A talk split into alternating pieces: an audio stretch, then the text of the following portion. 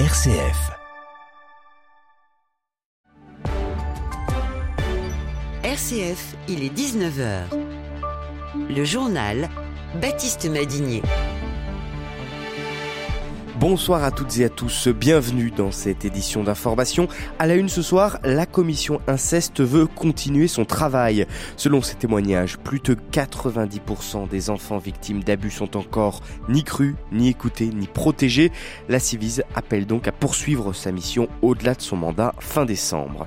Dans le reste de l'actualité, le torchon brûle entre l'Ukraine et la Pologne qui annonce la fin des livraisons d'armes à Kiev. Le roi Charles III en défenseur de la planète devant les parlementaires français cet après-midi. Mobilisation et grève de la faim contre la construction d'une autoroute entre Castres et Toulouse. Et puis, avant le pape, le PAC, le 15 de France, affronte la Namibie ce soir au stade Vélodrome de Marseille.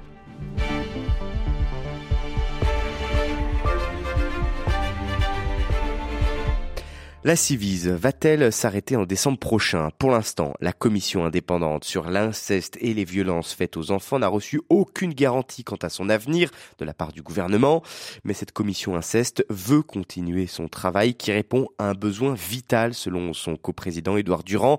Dans un rapport publié aujourd'hui, elle annonce avoir reçu 27 000 témoignages depuis deux ans. Son objectif est d'accueillir et d'accompagner les paroles des victimes, de mieux connaître les mécanismes liés à ces violences et d'y sensibiliser la société. Or, le rapport insiste encore sur le déni de la société au, sujet de l'inceste, d'où l'importance de continuer, de continuer cette mission, Laurette Duranel. Pour bien comprendre, euh, dans près de 50% des témoignages, le confident ne sécuriserait pas l'enfant Pire, il lui demanderait de ne pas en parler dans 27% de ses paroles recueillies. Parfois, la faute est même rejetée sur la victime. Et puis, il faut ajouter que seulement une victime sur cinq déclare avoir porté plainte. Le rapport euh, pointe aussi la négligence de la justice en citant notamment le cas des mères qui viendraient porter plainte mais qui seraient accusées de mensonges par l'autorité judiciaire. La façon dont un enfant a été écouté, cru et protégé aura un impact sur toute sa vie, précise la Civise, et notamment sur les troubles que peuvent engendrer une mauvaise prise en charge, toxicomanie, alcoolisme, troubles alimentaires, sexualité, violence conjugale, délinquance, d'où l'importance, selon la commission inceste, de continuer son travail. Merci Laurette et je précise que la Civise doit rendre son rapport final d'ici la fin de l'année. Elle devrait à ce moment-là connaître son avenir. Je vous le disais en titre, la brouille prend de l'ampleur entre l'Ukraine et la Pologne. Après le bras de fer sur les céréales, Varsovie a annoncé la fin de ses livraisons d'armes à Kiev. Une décision qui fait tâche bien sûr, surtout que Volodymyr Zelensky vient de traverser l'Atlantique pour tenter de resserrer les rangs au sein de ses alliés au Conseil de sécurité de l'ONU. Alors faut-il faut lire cet épisode comme un début de désengagement du monde occidental en faveur de l'Ukraine? Encore trop tôt pour le dire, euh, selon euh, Jérôme Marteau, spécialiste de la Pologne. Selon lui, il faut davantage euh, comprendre ce mouvement de Varsovie comme un enjeu de politique interne qui se joue en ce moment même en Pologne. Écoutez. Cette annonce n'est pas définitive. La Pologne est dans un contexte préélectoral qui détermine une bonne part des prises de position des uns et des autres. Il faut prendre en compte le fait que les paysans polonais et les agriculteurs polonais font partie de l'électorat du PiS, mais ils le disputent à d'autres partis. La Pologne a tout de même euh, accueilli plus de 1,5 million de réfugiés ukrainiens sur son sol. Ça a des effets économiques, ça a des effets sociaux, et dans le cadre de la campagne électorale, un seul parti a réussi à exploiter ce ressentiment progressif, croissant d'une partie de la population polonaise vis-à-vis des Ukrainiens. Et c'est pas le PiS, c'est un autre parti qui euh, a de très très résultat dans les intentions de vote. C'est aussi une manière en interne pour le parti au pouvoir d'essayer de capter un électorat pour s'assurer une majorité euh, aux élections. Voilà, et ces tensions sont regrettables, a déploré de son côté Catherine Colonna, la ministre française des Affaires étrangères. Elle y voit, elle aussi, le reflet, je de considérations politiques intérieures. L'Azerbaïdjan juge constructive les premières discussions entre les séparatistes arméniens du Haut-Karabakh. En 24 heures, Bakou a obtenu une victoire militaire en début de semaine sur les groupes inféodés de cette province disputée depuis des années avec l'Arménie. L'Azerbaïdjan veut maintenant travailler sur la réintégration de ce territoire. Il promet un processus pacifique, mais l'Arménie s'inquiète du sort et du potentiel départ massif de 120 000 habitants du Haut-Karabakh. Erevan parlait dans un premier temps d'ailleurs de nettoyage ethnique, mais écarte pour l'instant le risque d'une évacuation de masse en attendant la suite des pourparlers. En bref encore, en Libye, plus de 43 000 personnes ont été euh, déplacées par les inondations selon l'ONU.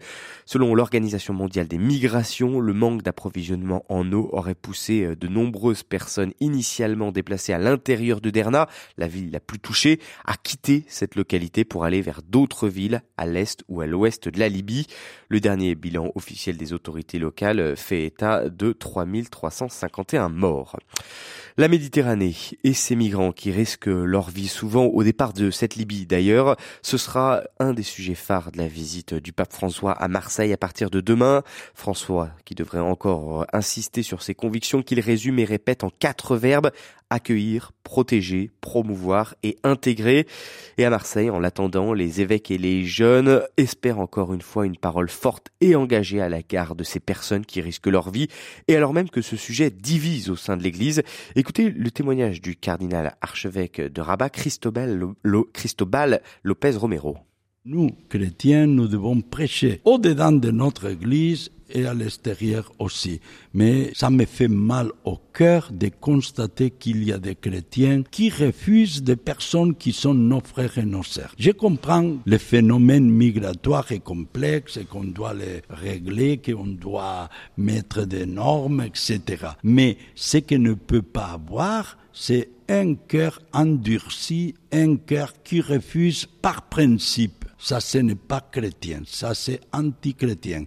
Et qu'il y ait des personnes qui vont à la messe et qui communient et après refusent d'accueillir de tout cœur les personnes qui sont en détresse, dans ces cas les personnes en mobilité, donc ça me fait mal au cœur. François qui est attendu euh, demain en fin d'après-midi à Marseille. Et puis autre souverain britannique, celui-là, marathon royal aujourd'hui à Paris. Après Versailles hier, le roi Charles III était au Sénat français aujourd'hui. Une première pour un monarque britannique. Charles III, déterminé à laisser euh, une marque dans l'histoire, n'hésite pas à se montrer plus politique que sa mère Elisabeth II. Et devant les parlementaires français, il s'est engagé sur l'Ukraine et sur le climat, Grégoire Gindre. Et c'est d'abord sur le front diplomatique que le roi veut asseoir son image sur la scène internationale. Il n'hésite donc pas à s'engager clairement sur l'Ukraine.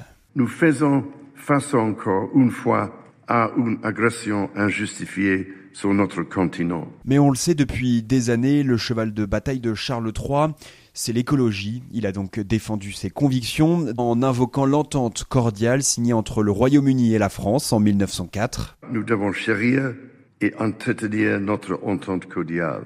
Renouvelons-la pour les générations futures afin qu'elle devienne, je le propose, également une entente pour la durabilité, pour répondre plus efficacement à l'urgence mondiale en matière de climat et de biodiversité. Enfin, devant un Sénat à majorité à droite, Charles n'a pas hésité à en appeler aussi au secteur privé. Je pense depuis longtemps que nos entreprises peuvent jouer un rôle essentiel en travaillant en partenariat et en harmonie avec nos gouvernements et nos populations et investir des milliards pour développer les solutions qui permettront une transition réussie vers un monde durable. Un discours salué par une standing ovation à faire pâlir d'envie les présidents des deux chambres Gérard Larcher et Yael Braun-Pivet. Tout à l'heure, Emmanuel Macron a salué l'engagement du roi pour la biodiversité. Merci Grégoire. Et puisqu'on parle d'environnement en France, en pleine séquence du gouvernement sur la planification écologique, des voix s'élèvent contre des projets routiers toujours en cours. L'exécutif veut mettre en avant le rail, mais la route a toujours la côte, dénonce le réseau Action Climat ainsi que d'autres associations. Et la contestation la plus emblématique en ce moment vise l'autoroute A69 Castres-Toulouse, un projet vieux de 30 ans et dont les travaux ont officiellement débuté en mars dernier. Un projet inutile, estime Thomas Digard de l'association La Voie est libre. C'est un projet déjà avant tout euh, inutile. Cette autoroute va être construite euh, en parallèle d'une route nationale, euh, la RN 126, qui accueille en moyenne sur les 60 km 8000 véhicules jour, sachant que en France la moyenne de trafic sur les autoroutes c'est 25 000 véhicules jour. Elle va être avec un péage de 17 euros pour gagner 15 minutes. C'est clairement une autoroute qui sera sous-utilisée et utilisée par des personnes qui auront les moyens. Évidemment, l'impact environnemental du projet est désastreux. C'est 366 hectares de terres agricoles, c'est 11 hectares et demi de bois avec des arbres centenaires qui sont sacrifiés, plus de 20 hectares de zones humides.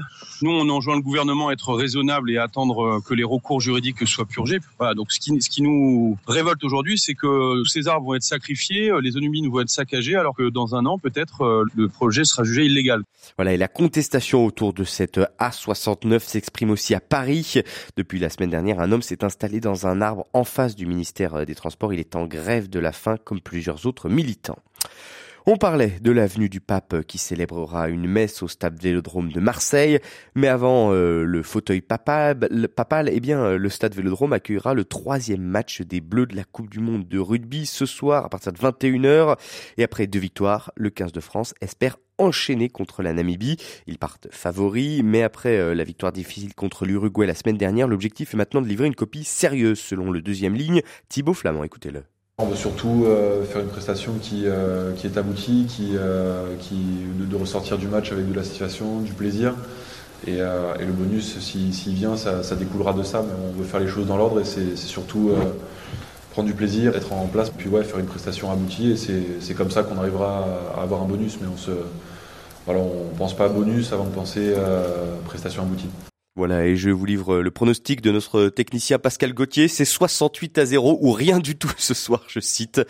Et voilà, et cette Coupe du Monde de rugby qui brille également par ses audiences télé selon euh, l'organisation de France 2023. Lors du match d'ouverture France All Black sur TF1, eh bien, la chaîne a réalisé son record de l'année avec 15,5 millions de téléspectateurs. Même chose, par exemple, à l'international, le match Angleterre-Japon de ce dimanche a fait 30% de mieux que la même affiche en 2019. C'est là-dessus que se termine ce journal. Merci à tous d'avoir été à l'écoute. Merci à Pascal Gauthier pour ses pronostics et sa technique. Bonne soirée à tous à l'écoute de RCF.